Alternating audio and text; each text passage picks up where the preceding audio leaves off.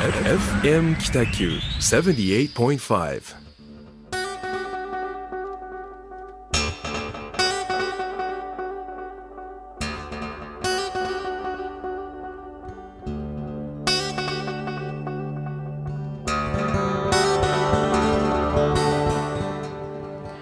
はい始まりました。ホワイトスペース、えー、一級建築士の田村誠一郎と。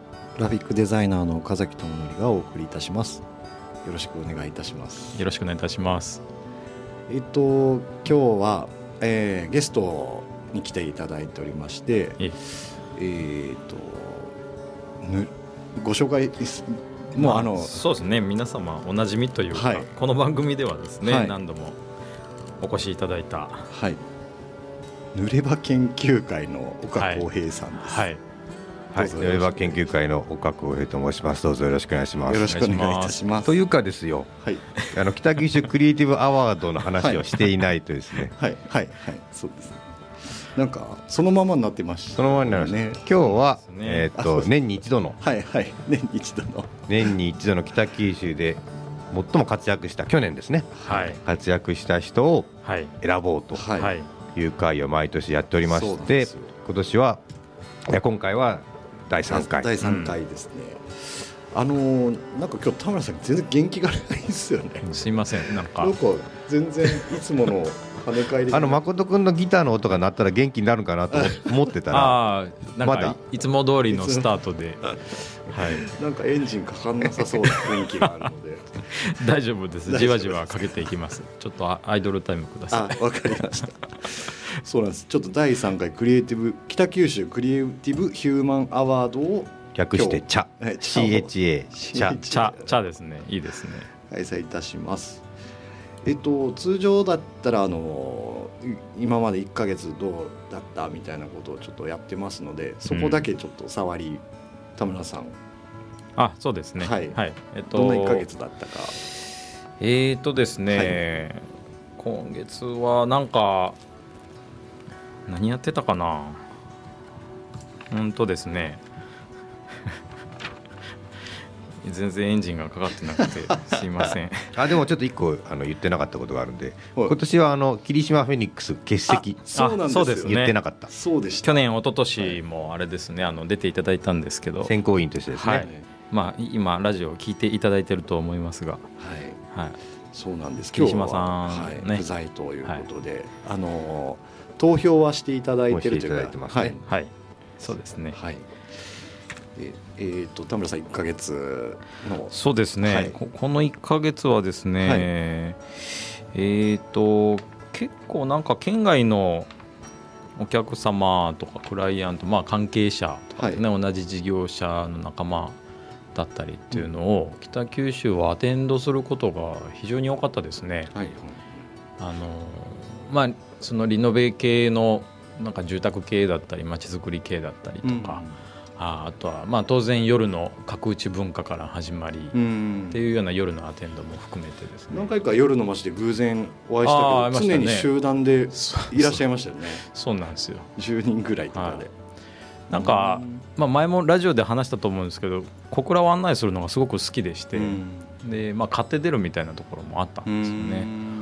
あのこれなんか誰かとも話したんですけど、視察のその視察したいですみたいなご連絡って結構いただくんですけど、はいあの昼間だけちょろっと来てはい。いやなんか日帰りで考えてますみたいな人はもうなんか打て合わないっていうかはい。あんまりその後連絡もあさらっと切るみたいな感じで、まあ、要は泊まっていただくっていうのが大前提ではいや視察受け入れもちろん大丈夫ですけど、うん夜、まあ、大前提セットなので、うん。食と。はいはい、1泊2日で大丈夫ですよね。とはあ。いう連絡するるんですよ。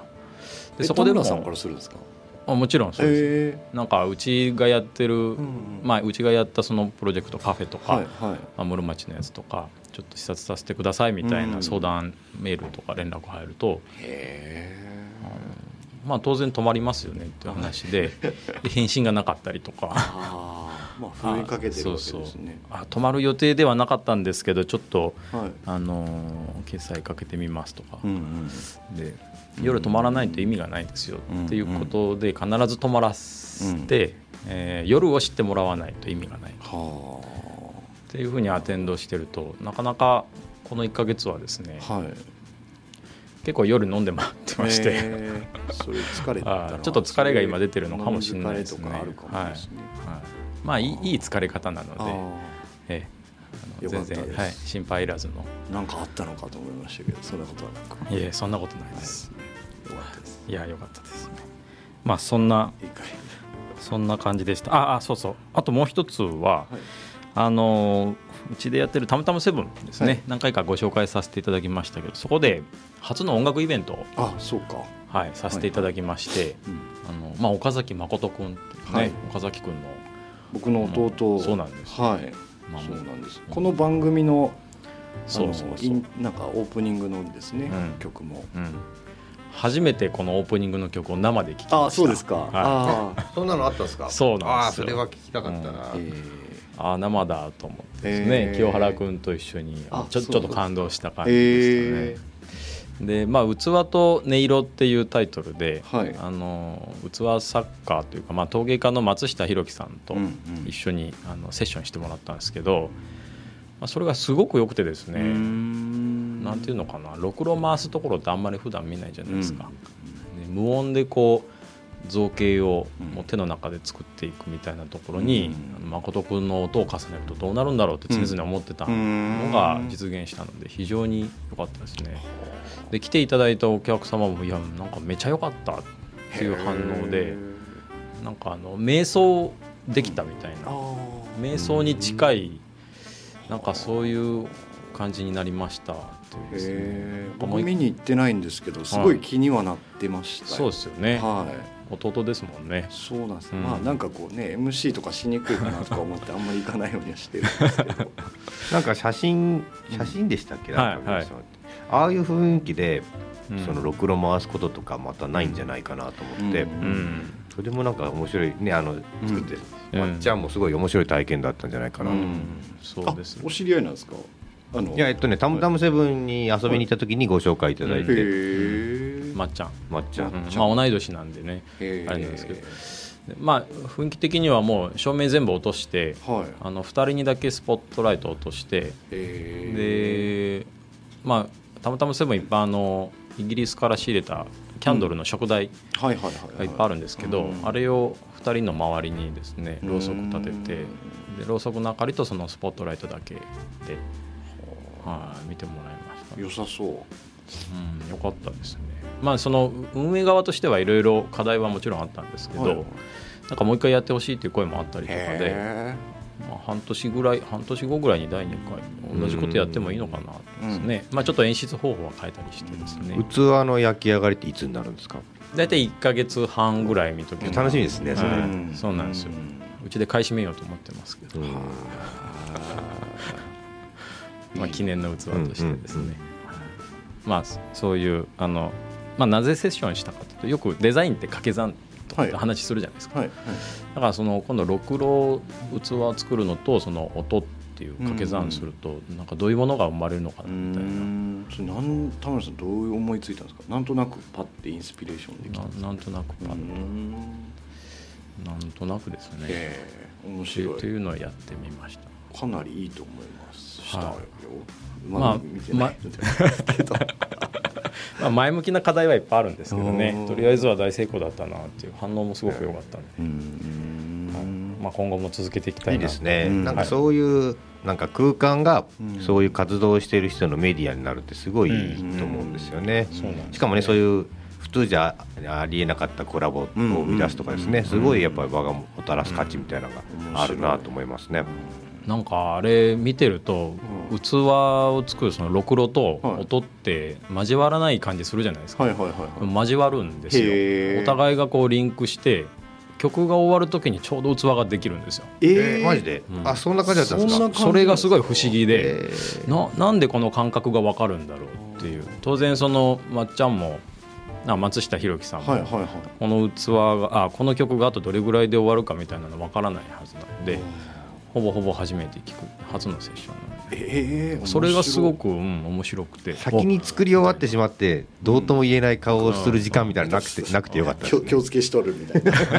それそれ手遊びしてたみたいな なくてよかったです。曲が終わって誠君が抹茶を見た時にちょうど器ができてなんかスッてえー置すごいくみたい。なそういうのがすごく楽しかったですね。あちゃんとリンクするんだと思って。あの方の器がこう金属っぽいじゃないですか。うんうん。金属っぽい雰囲気があって、うん。でその誠くんの曲もなんか叩いて弾いたりして、うんうん。なんかその柔らかい音色とはちょっと違う感じなの張っでた感じのねですよね。緊張感ある音なんかそうそうそうそう。それがなんとなくこうイメージできるなと思って。そうすすごく良かったです、次は見に行きたいな。ああもうぜひぜひ、はい。うん。まあいろいろこちら側の運営側の主催側のね、うん。なんか思考もちょっと変えたりとか、うん。もっとブラッシュアップできるなっていうとこいっぱいあるんで、うん。うんまた続けていきたいないいですね。思います。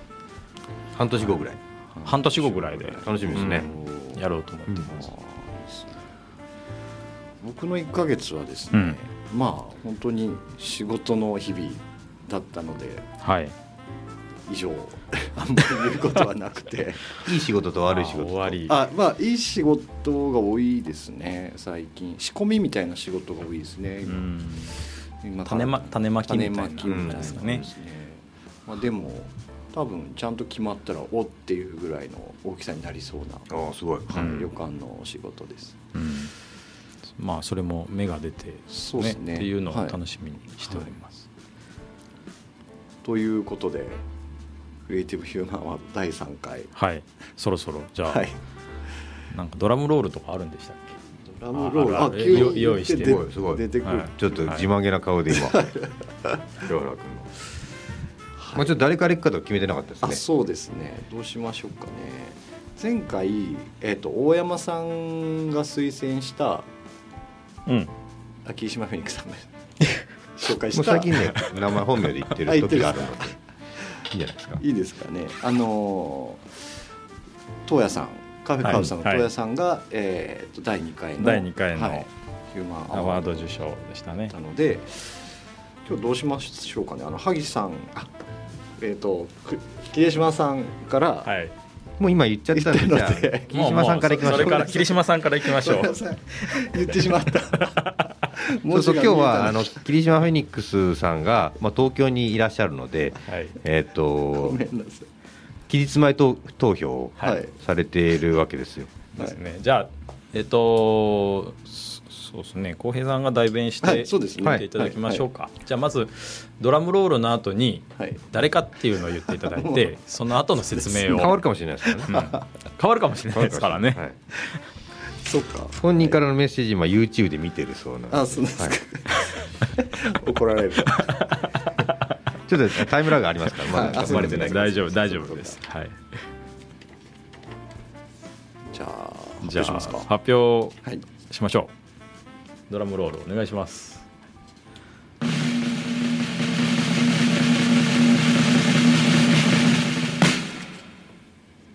えー霧島フェニックスが選ぶ第3回、えー霧島フェニックス賞あじゃなかったですかね。いやそうですそうです。霧島フェニックス賞はカメラマンの萩さんです。ありがとうございおめでとうございます。ネタバレ半端ない、はい。萩康弘さんですね。安弘さん。えーっとですねカメラマンと書いた誰でも職業がわかる T シャツで日本中を駆け回る姿は多くの人の心に残った。うん1に構図2にピント3子がなくて5に露出とか言ったとか言わなかったとか。多分これ違いますね。多分これ違います。多違分う。誰かのこれこれねいやいやこれ書いてますけどこれはい霧島フェニックスが書いてますけど、はい。はい。萩さんはこのね技術を表に出して売ってないですからね確かに。そうそうはい、人の良さを引き出すとかが圧倒的にうん。いいんですよ、うん。はいそうですよね。これ技多分。技術の話しか書いてないですよね、うん。うん。ち違いましたねこれ。言わなかった方なん言わなかった方ですねこれは。霧島フェニックスが言ったことはい。の間違いですね、うん。うんうんまあでもあの萩さんはね僕らもちょいちょい関わったりはしますけどすよね。はい。すごくあの多角的に動くし、うん。物事の考え方も捉え方もですね、だいぶ非常に面白いですうん。ね。ただのカメラマンにとどまってない感じのですね、ああすみません。カシャッと社の萩さんでした。カメラマンは T シャツに書いてあるだけです、あそうか、はい。そうですね。ですね。うんうんうん。あの萩バーっていうのをずっとされてたんですよね。うんうん。地元の酒屋さんとこう組んでうん。無料で酒を振る舞うっていう、うん。なかなかちょっと僕も行けないかったんですけど何回か行ったのかな。ん。非常にいい雰囲気でした。ね。うん。ですよね。スタジオでね、そうそう。スタジオまたいいんですよねね。そうそう。スタジオがいい。うん、でなんかこうそこで出会った方とちょっとお仕事になりかけたりとかなったりとかもあったので、よかったんですけどね、うん。うん。そういう活動もされている、うん。まあそういう出会いの場を作るというか、コミュニティをしっかり自分なりに発信できる、ですよね。普通のねカメラマンはそんなことやんないですからね。やらないですよね。やっぱどうしてもこう技術とかうん。なんか写真家の哲学みたいなことをなんか追求するかなと、うん。なんか結構ライトにややられる活動が面白いですよね、ううん。うん。じゃあ次発表しましょうか。しましょうか。じゃあ僕行きましょうか。あそうんその流れでじゃあはい。はい。はい浩平さんお願いします、はい。じゃあドラムロール。ドラムロールお願いします。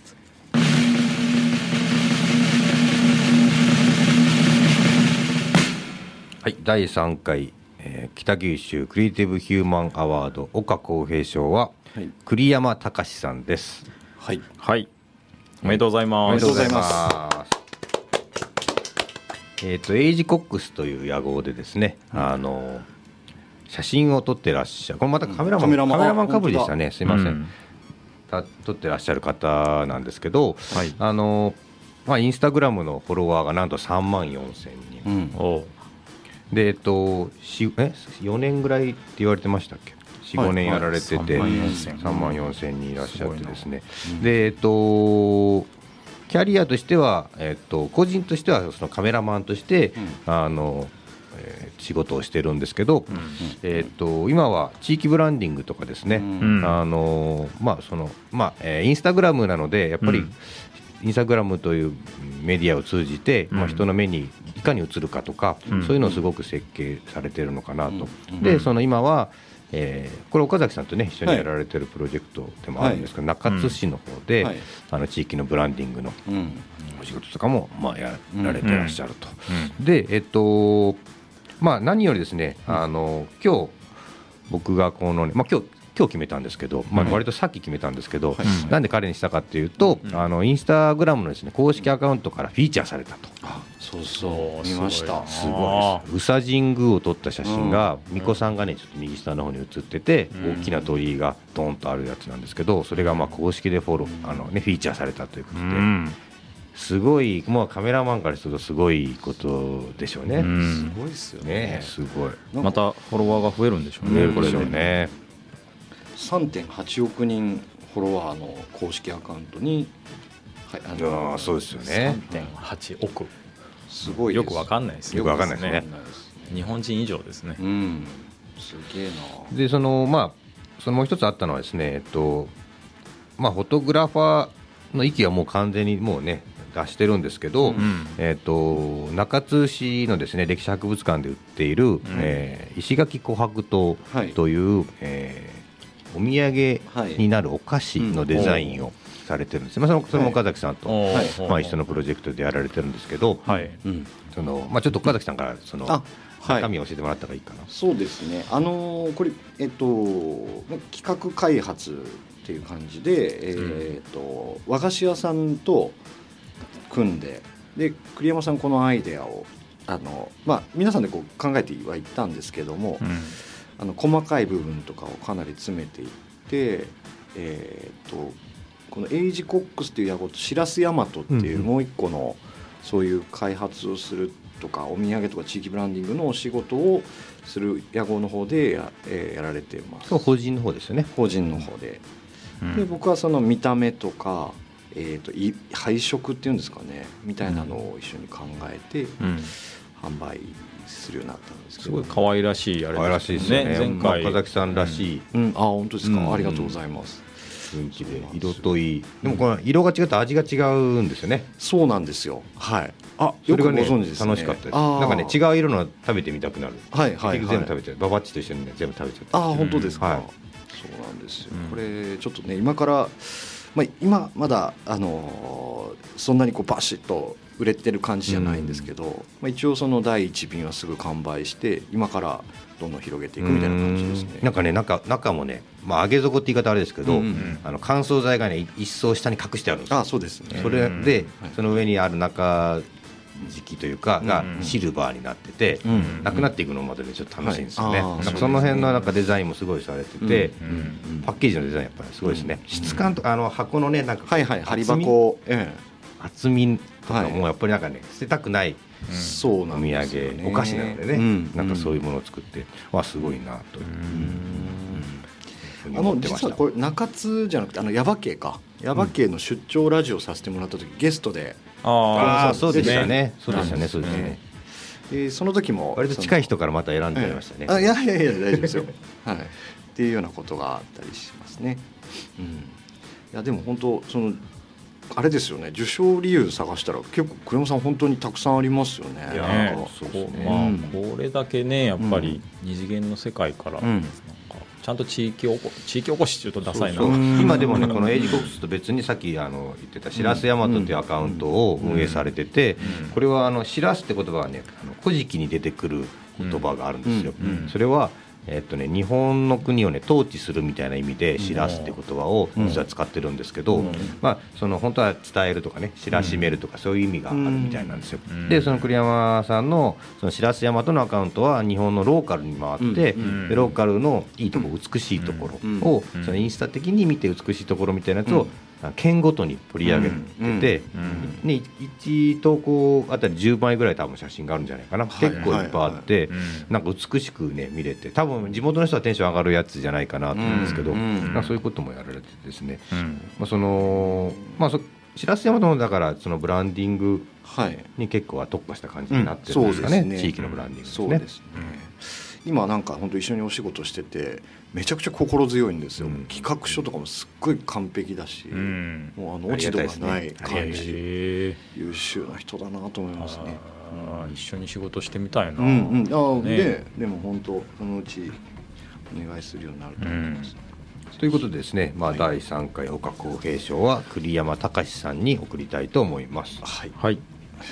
じゃあ次は僕が岡崎の方から発表しましょうかね。あはい。はい、しますじゃあドラムロールお願いします。え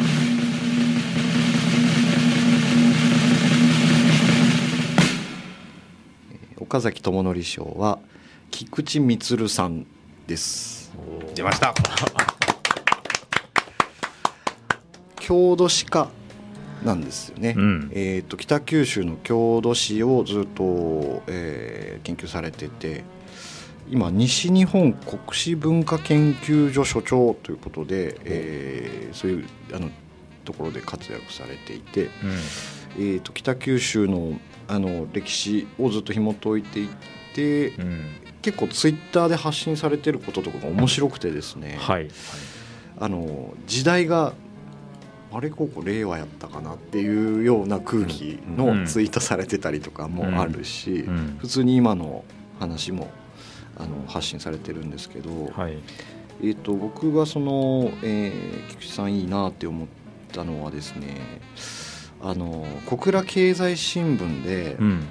えー、と令和に変わった時天皇家と北九州市っていうなんか記事を書かれてたんですよ。はい。それが菊池さんだったんですけど、うん。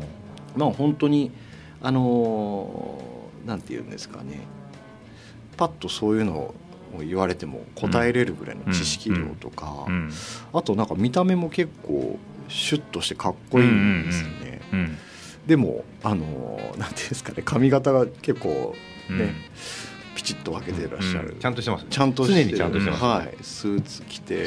そうですね。ダブルのスーツでバリッと決められてますよね、で年齢を調べたら僕らよりちょっと下だったっていう。なんですはい。あんだけしっかりしてるのに。しっかりしてるのにっていう。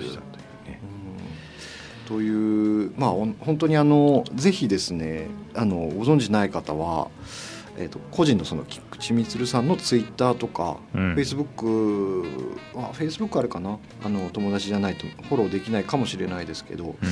あの内容がすごい面白いので、ぜひ見てほしいなと思います。なんかあの昔の写真をもとに解説とかちょっとしてくれてて、はい、うんそう面白いですよね。面白いですよね。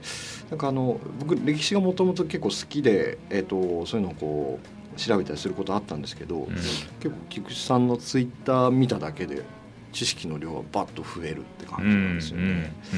例えばその昔の小倉駅は今の西小倉駅の山田電機のところだったとかですね。はいはい。えーあの小倉城にそういうなんかあの戦争時代の軍の出発する場所があったりとか、うん。っていうような結構面白いこと書かれているのでぜひ見てほしいなと思います。はい、ということでえー岡崎智則氏は菊池充さんです。はい。はい、ありがとうございました。ありがとうございます。じゃあ次は田はい。村誠一郎賞はい、ですね、はい。発表いたします。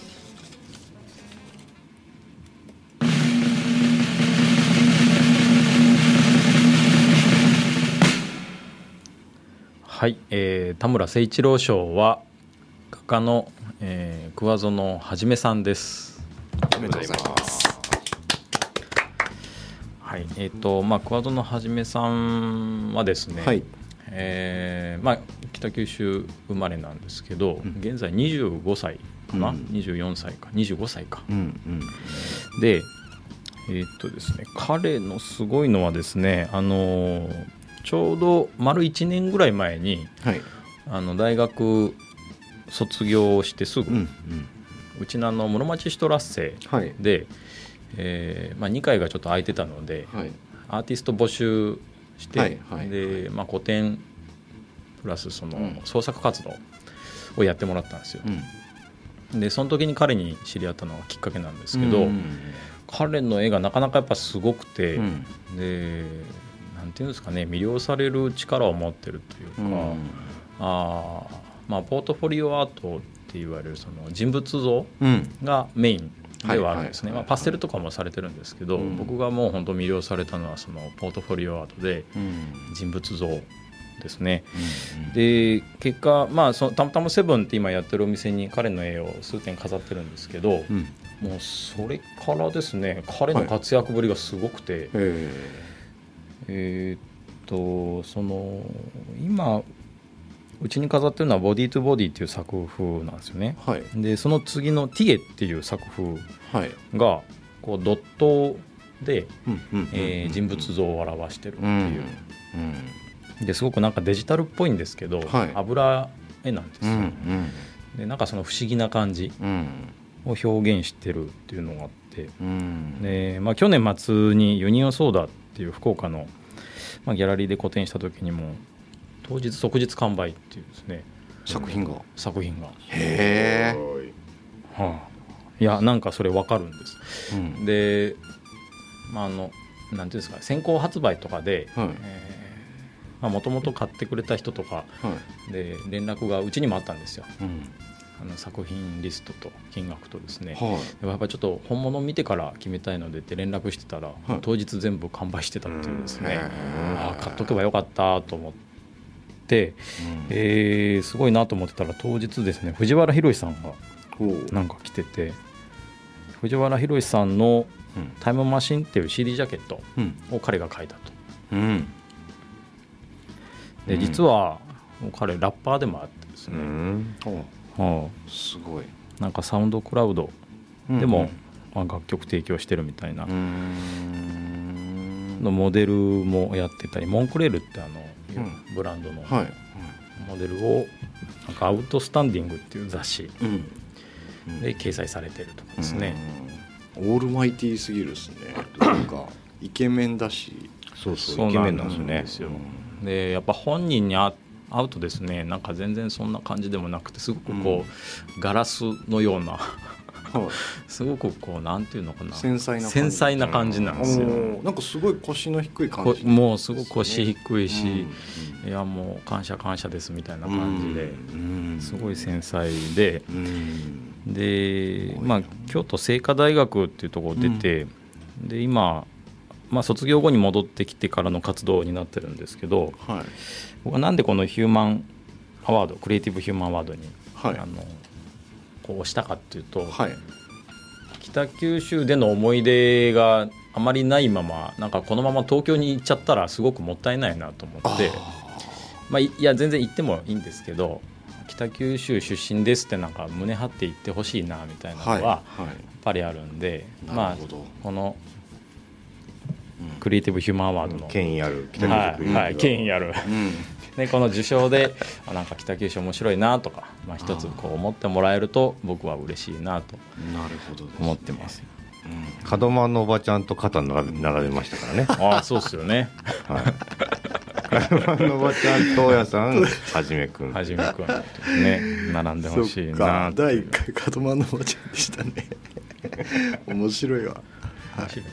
今ねインスタグラムをね僕見てたんですはいはいはい。上園のアンダーバーはじめはい。で、えっと、見ることができてさっき出たねそのドットのやつとかもうん。違いがもう全然違いますよね。うん。この前のその顔顔の白黒の顔描いてらっしゃる時。そうですね。めっちゃかっこいいですよね、でそのドットのやつは実はその1年前うちのスペースで個展やってもらってる時になんか試し塗りでこうパステルであのテストしてたんですよ、うん。今度こういうの考えてますみたいなのがまた発祥があのうちのスペースだったりとかなんかそういうそういうきっかけの場になってるなと思うと。なんか嬉しい嬉しいんですよね。そういうのは。うん。北九州地元からこういうもうスーパースターになるんじゃないかみたいな卵が出てるのはやっぱ嬉しいんでですね。えー、いや期待ですよね。本当でも言うようになんか北九州の枠飛び出てどこか別のところで活躍されたちょっとかな悲しいですよね。悲しいで羨まいいことなんですけど、そうですね。嬉しいことなんですけど、でもなんか北九出身ですってそこで言ってくれると嬉しいなと思ったり、うん。うんうん確かに。そうですか。ということで、はい。田村誠一郎賞は桑園はじめくんでした、はい、はい、ありがとうございます。で、えっと、毎年この、えー、と4名が、えー、と1人ずつ選んで、えー、とそれぞれ今はもうこの、まあ、私たちか勝手にうん。この方たちを表彰しているので、個人賞はもう皆さん受賞してるんですけど、そうですね。グランプリをグランプリ。グランプリ決めないはい。勝手ながら決めさせていただくあそうかグランプリにならないと門真のおばちゃんとは肩並べ肩ない。並べられない。まだ並べられない。なんです、まだですね。ですので一回曲を挟んで、うん。その間に、えー、とちょっとこう整理をして、しましょうかで発表しましょうか。霧島フェニックスさんの票もはい。メッセンジャーで入れてもらわないとね確かに。困はい。りますね、ということなので一度じゃああもう来てますねもう来てますね早いなははい、来てますね。一はい票入ってますね。ということで、はいじゃあ一曲聴いていただきたいと思います。はい。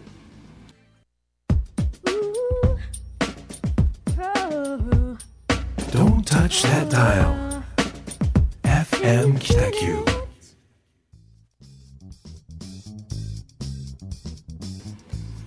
はい、えー、聴いていただいた曲は、えー、水谷豊のカリフォルニアコネクションという曲でした。曲名が渋いよ。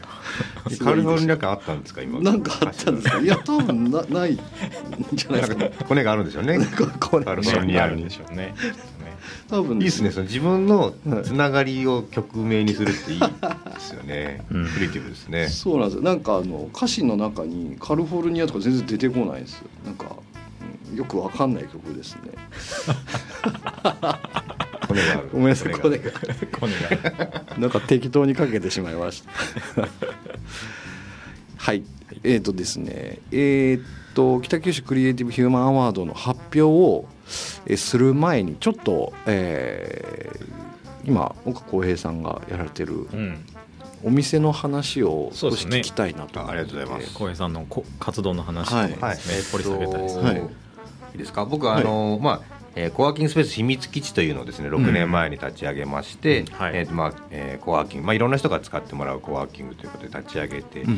まあ、本当に本当にいろんな人が来られてですね、うん。まあ、今はほん、ね、学生さんも来られたりして、うん。まあ、どうかしたら試験勉強とかする場所にもなってたりしてで起業する方も結構本当に増えたので、まあ一つのなんか形やコミュニティスペースとして作れたなというふうに思ってるんですけど、まあ、僕がですね今回そのフューチャースタジオという場所をですね、まあ、秘密基地からすぐ、えー、1分ぐらいのところに作りまして、でやってるんですけども、まあ、それを作った理由がですね、えっと、もうちょっとねコンテンツ作っていきたいなというふうに思いまして、でまあ本当に秘密基地の場合はあの文字をねあの企画書書いたりとかテキストで書いたりとか、そういうのがあと喋るのが上手な人とかね、まあ、いろいろいらっしゃるんですけどちょっとフューチャースタジオはなんかビジュアル化できるもの形になるものみたいなやつを作っていきたいなというふうに思っていて、でまあ、僕は映像の仕事をですねここ、まあえっと、5年ぐらいやってるので、はいはい。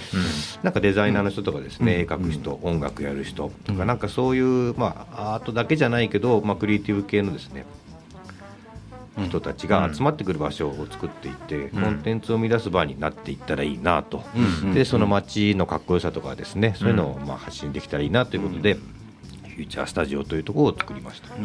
で、えっと、実は、まあえー10月9月末ぐらいからやってるんですけど、まあ、ちょっとあの流れ流れでオープンした感じがあって、ドンとやってますみたいなやつはねまだやってなくて、やっとだんだん形になってきたかなというところなんですけど、この1月にですね1階をですねカフェにしたんですよ。はい。うん。でカフェスペースにしてさっきお二人ちょっと来ていただいたんですけど、ゴーウエストという名前の、はい。名前のカフェにしました。はい。でゴーウエストっていうのが、うん。あのまあ、西に行くぞと、そういう話なんですけど、うんまあ、それは僕あの今までお金儲けたことがなくてずっと貧乏なんですよ。はい。それであのなんかねある本を読んでびっくりしたんですけど、うん。お金がないということは、うん。役に立ってないのと同じことだと。うん。いうことを書いて明確に書いてあって、わ俺人の役に立ってないなと思ってすごくなんか、あのまあ、ショックというか、まあ、刺激を受けたんですけど、でその、まあ、ゴーウエストってタイトルにしたのは、ん。まあそのまあ、東京は日本で一番元気だけどアジアがやっぱり元気じゃないですか、はい。でそのそういうところにちゃんと元気なところにちゃんと向かっていくんだっていう宣言を、まあ、うんうん今回はしたという感じです。うん。なるほど。でまあ、かといってあの東京を捨てるみたいなそんな意味ではないので、うん。そん。なアンチ作るような目的じゃないから、で岡崎さんそういう話をしたら、ん。あのロゴをね作ってもらったら、矢印がねこう右と左にこうなってるんですよ。うんでまあ、東京の方にも行くしうん池山天西の方にも行くしみたいな,、なんかそういうのがね形になってすごい伝わって嬉しかったんですけど,、うん。まあ、そういう意味で今ゴーウエストというカフェをやってます、で、まあ、基本的には、ね、あ自家製コーラを作ってて、うん。結構ねあの人気あ飲んでいただいてます、うん。結構ねコーラってね作れるんですよ、割とねえっとシナモンとバニラが効いてたらコーラっぽいので、ちょっとねコカ・コーラとかってやっぱりこう刺激強いじゃないですか、でああいうのを入れていくのを今試行錯誤してるんですけど、えっと柑橘類入れていくと、うん。まあ近くなっていくんですけど、今ねちょっとね山椒入れてみたりとか、うん。ちょっと刺激っぽくしてやっていくのに育てていってる感じですね。今ゴーウエストというカフェをやっています。うん。で、まあだんだんそのまあとにかく人がいろんな人にね来てほしいので、はい。カフェだったら誰でも来れるから、うん。まずはそんな感じにしていって、うん。でそこに例えばねたたむたむさんとか岡崎さんとか来られたら、まあそこからいろいろ縁が広がっていっていいなと。うん。いうふうな、えー思いでやってます。でね、えっと今度のね、にえー、26日はい。に、えっとフューチャリングクリエイターということで、はい。まあ毎月に2本ぐらいイベントやっていきたいなと思ってるんですけど、はい。はい。あの北九州界隈で活躍する、はい。活動する人を呼んで、まあちょっとね30分ぐらい、はい。あのスライドとかを流して、うん。えっと活動内容を話してもらいつつ、うん。であとはその方がどんなえー感じで仕事してるんだとか、うん。仕事の流れとかそういうのをね質問できる会を作りたいなというふうに思っていて、うん。今度ね26日に、うん。今19時からやるんですけど、うん。で今度はね、えっと北九スタイルっていう、えーローカルメディアを運営されている成重さんという方に来ていただいてですね、北九州でローカルメディアブログはあるけどローカルのメディアってなんかまだうん。定着してないというか、うん。あのね、えっとまあ、小倉経済新聞はローカルメディアとはちょっと違う立ち位置ね、はい。全国の中のロあのローカル拠点みたいな感じなのかなと思うんですけど、うんうんまあ、きめ細かいですね。なんか情報発信をされている方がいるので、んまあ、そういう人がいろんな人とつながりができてですね、うん。いいメディアになっていってほしいなという僕の思いもありまして、うん。まあはいその今度成重さんをお呼びして、えーいろいろメディアを運営する人にあれこれ聞ける会みたいな、うん。そういうのをやっていこうと思ってます。あ何日ですかそれ？えっ、とね、2月26日、2月26日。あさって。19時から、あさってですね。はい。あさってですね。19時から。僕も参加予定です。あありがとうございます。はい。ちょっと成重さんも興味個人的にもこう聞いてみたいなと思って。しげさんもすごい飲みますからね。ああです。声がめちゃくちゃいいですね。あそうそうそうそういやそっかそっか。僕は東京ですね。あ残念、まあ、お二人にもまた今後出ていただいていきたいなというふうに思ってますので。それなんかアーカイブ残せないですか？動画。あそう僕映像やってるので今ね、ですよね。えっと成重さんのやつは一回僕がちょっと質問させていただいたやつは、うん。はい。えっとフューチャースタジオの YouTube チャンネルで公開してます、うん。フューチャースタジオの YouTube チャンネルのフォロワーが誰もいないので、えそうなんですか？僕ちょっと僕やってる角膜チャンネルと分けてあのスタジオで生まれるやつは各スタジオのチャンネルでやっていこうと思ってるから、まあ、またそれはねあのそのうちストックしていかれいくと、うん。うん。まあ、あのだいぶ見てもらえるので、うん。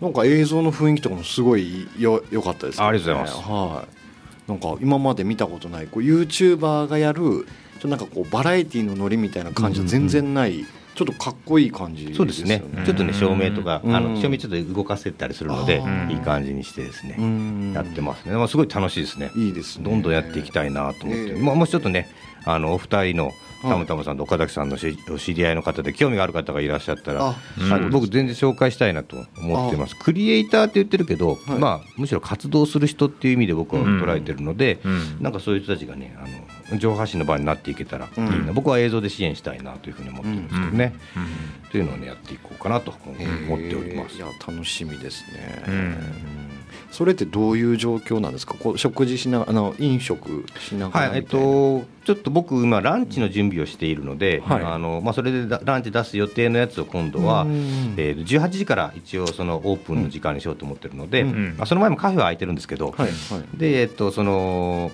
成重さんの会に来られる方は18時から来て、食事したり飲んだりできるような感じにして、もうなんか、うんあまあでも、えーよく注文できるようにしようと思ってます。うん。はいいいですね。なんかそういう店がある近くにあるのに。なんかあれですよね。ちょっと気づきにくいというか場所結構いいところですけどあの横に三好のがあるんですよね、はいはいはい。あの鶏の美味しい。うん。でにゃんにゃんはもう一個奥でしたっけ？ねね隣の隣、うん隣のはいはい。隣か、すごく並んでますからね。はいはい。はいイタリアンの反対隣のイタリアンのお店もすごく並んでて、いつも行列でうきてますよね。ち全然誰も並んでない。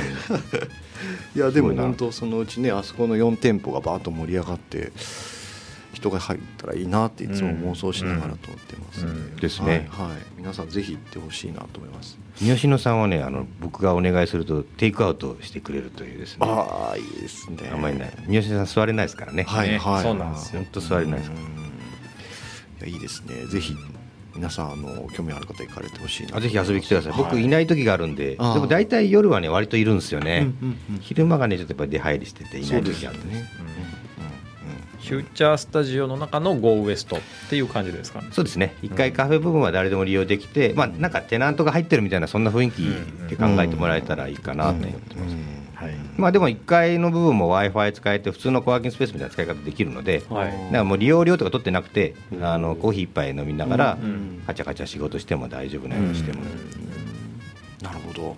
わいいですね。ぜひ遊びに来てください、ね。まあ、みんなご近所さんなので。そうですよね、衆議院ピープルなんで、はい。歩いて30秒ですからね。そうですよね。本当。いやぜひぜひ皆さん。フューチャースタジオで検索したらあ出てき出ます。てきます。はいはい。うんうんぜひ行かれてみてください。はい。ということでいよいよ。いよいよ発表しますか？グランプリを。はい。北九州クリエイティブヒューマンアワード。はい。略して茶じゃあ第3回のグランプリですかね、はい。これじゃあまたドラムロールしますか？はい。あ、ですね。出ますか？あじゃあ。発表はどっちがされるんですか？あ発表は僕ですかあじゃあ僕がしましょう。かいや誰でもいいですけど、じゃあタムタムさんじゃあの僕がしましょう。はい。はい、じゃあ発表します。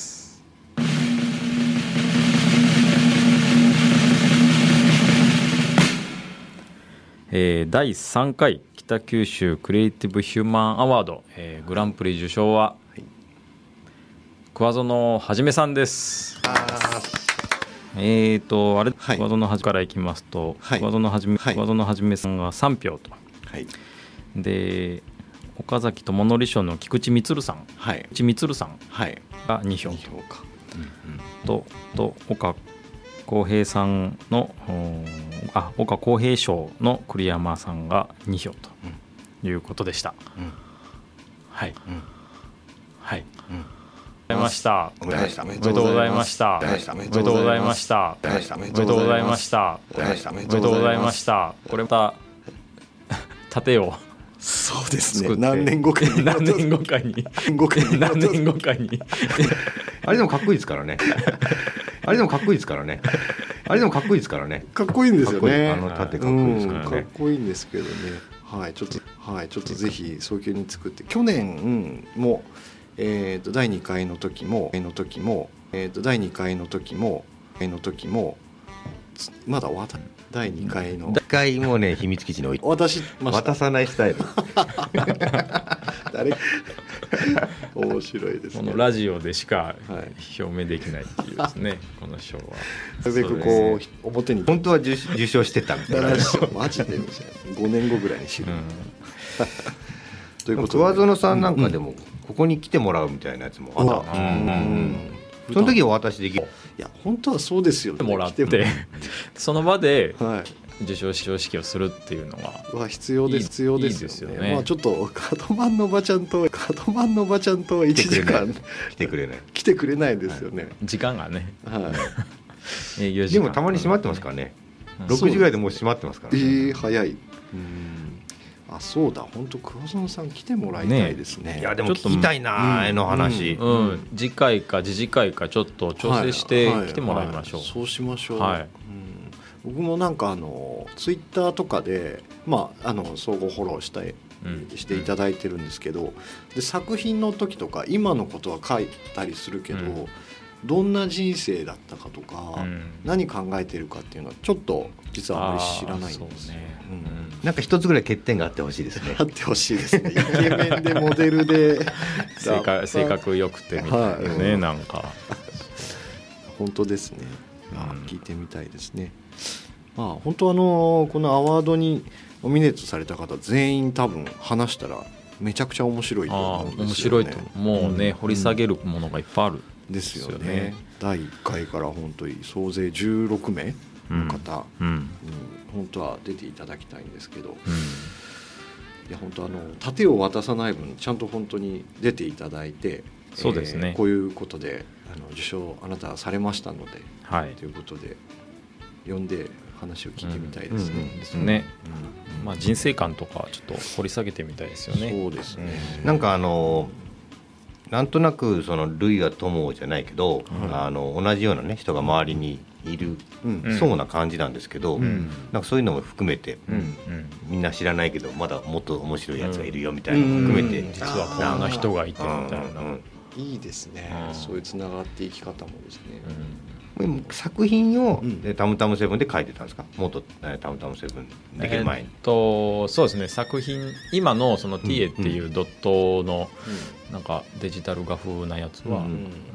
なんか初めテテストをうちのうん場所でやってましたね、アトリエ的なあれとはちょっと違う。アトリエ的に使ってたわけではない。ああでもそうですね。アート・イン・レジデンスみたいな、うん。個展しながら創作活動もやってもらってました、うん。その時の写真もあります、ああいいですね。あなんかドットで四角いっぱい描いててこれ何やってるのうんみたいな話をした記憶もあるので、うん。でもそその時聞いた話は僕全く理解できなくて、うん。なんか人物をこのなんかドットにしてみてなんとかって、へーっていうなんかまあ出来上がりが楽しみぐらいに思ってたんですけどね、あのちょっとまだ尺大丈夫ですかこれ。はい。えっと、馬借にですね、はい。えーこの度、えー今週ですよ、えっと、先週か、あのアーティスト向けコワーキング。アーティスト、うん。アーティストが利用できるコワーキングん。スペースが実はできて、で今まだあの空いてるわけではないんですけど、一応その、えー企画会議みたいなのが起こってですね、うん。間もなく、えー馬借にアーティストが集まるような環境が今ね整いつつあるんです、実は。おー。楽しみうん。だ。アーティストがね、えー打ち合わせしたり、うん。あとなんかそのマネジメントやってくれる人がいたりですね、うん。今からなんかそういうあのあれなんですっけ無無印良品があるあの辺。はいはいはいあのはい裏らへん。うん。はでなんかそういうの今からやっていくのでいひょっとするとね、まあ、この茶を受賞されたところからあね。本当だ。つながる。つながっていくかもしれないですね。うん。ちょっとまだねあのちゃんとローンチされてないのではっきりは言えないんですけど、でもまあでも動き始めてるので、うん。動き始めたらすごいいろんな方々たちが集まってきて、ん。なんかすごいね今エネルギーを僕は感じてるので,、うん。でまた今日はねこの茶をはい。アーティストが取るというね、確かに。その流れになってるから、アートの街にひょっとしたらなっていくかもしれないですね。ね、なんかあの博物あのすみません。えー、と北九州市立美術館とかって、すごいいい企画やってるじゃないですか、うんうんであの戸端のあの上だからちょっとなかなか皆さんこうパッと行けないんですけど、うん結構やっぱ行くとねいいんすよ。こう精神がこう綺麗になるよううなん。気分とかですね、うん。で昔のイメージでいくとちょっとなんかこう重苦しい感じだったかと思うんですけど、うん。結構明るくなってるんですよね今。ぜひああいうところに定期的に行ってもらったりとかですね、うん。そのそうですね。今途中までお話があったアアートのコワーキングとか行って、うん作品をちょっと無理して買うっていうのはうん。ありかもですね。ああそうそうそうそう、うん。それだからサムザさんから話聞きたかったそういえばうん。買ったんですよね。あ買いました、うん。はじめくんの絵は、うん。かたむたむセブンに飾ってあるのは私物ですねあれ、うんうんちょっと頑張って買いました。ね、はそうですなんかその人がなんでこれ書こうと思ったかとかっていうのをうん。毎日必ず見るじゃないですか、い、うん。なんか花が咲いてるから綺麗だなとかと同じような感覚で、うん。いいんですよねアート買うのってですね。う、ん。都市が育ってる感じがあるじゃないですか、まあ、民間なんですけどね、うん。民間の人で出資してアートを買っていってって、うん。その人が、まあ、いた形跡が残って、うん。そのなんか考え方とかそういうのが形に残っていってるってすごくいいなと思って、いいですね。そうすごいだからタムタムさんすごいなと思って、うん。まあ、はじめくんの絵を買っただけなんですけどね、うん。でもはじめくんの絵が絵がすごいんで、ね。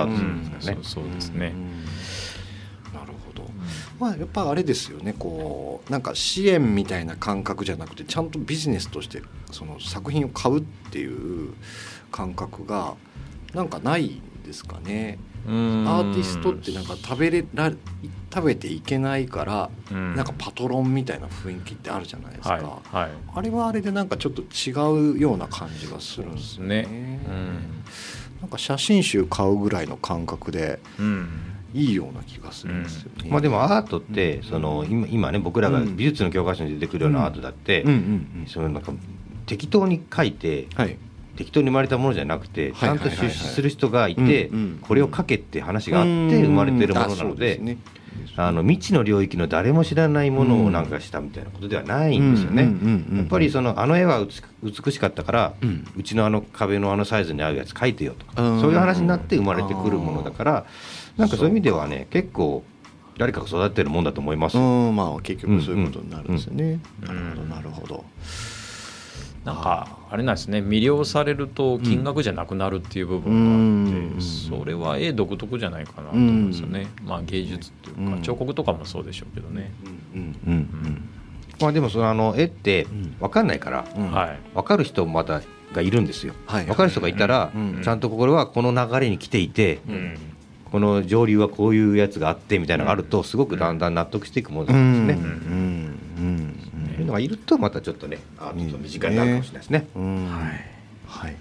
もっと掘り下げたいですねこの話。いいですね。はい。はじめくん来た時にいろいろそうですね。掘り下げてみましょうかね、そうしましょう。ん。あそれは楽しみ。うん。